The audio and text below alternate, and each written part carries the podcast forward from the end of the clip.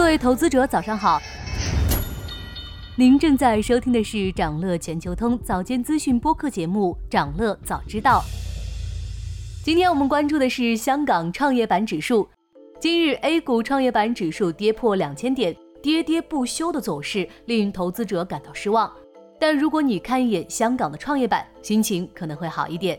香港创业板指数九月十五日收盘的点位是二十五点三零点，距离二零零七年一千八百二十三点七四点的历史高位。已经跌超百分之九十八，有吃瓜群众表示，如果香港创业板指这么跌下去，未来可能清零。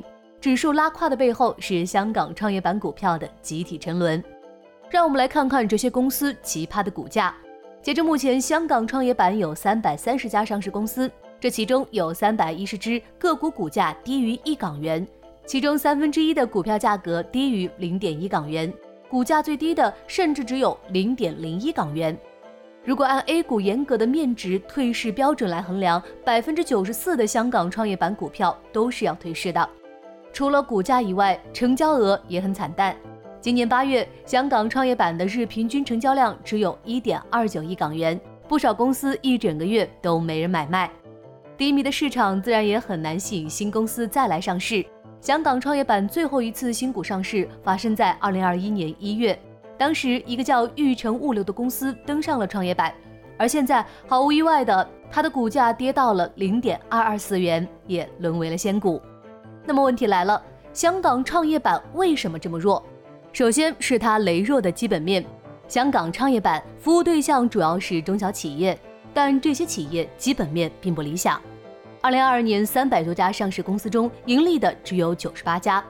二零零八年，港交所简化转往主板的程序，创业板变相成为转主板踏脚石。事后来看，这个转板机制有待商榷。好学生都走了，剩下的基本都是差生，盈利能力自然不强。其次是整个港股市场的流动性问题。香港创业板成交量的低迷不仅仅是单方面的问题，也和整个港股市场息息相关。港交所的数据显示，截至二零二三年八月底。过去八个月的平均每日成交金额为一千一百二十亿港元，与二零二一年日平均成交额相比，下跌超过百分之三十。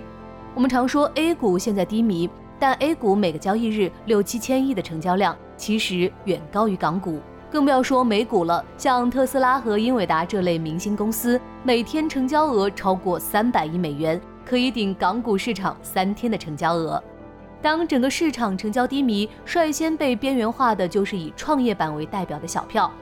其实，创业板作为专门为中小创新企业融资的股票市场，全球成功的案例并不多。德国曾经也以纳斯达克为榜样，设立了一个名为“新市场”的创业板。由于上市条件宽松，一大批依靠包装和概念炒作的公司纷纷涌入，最后因上市公司质量不高，德国创业板选择了关闭。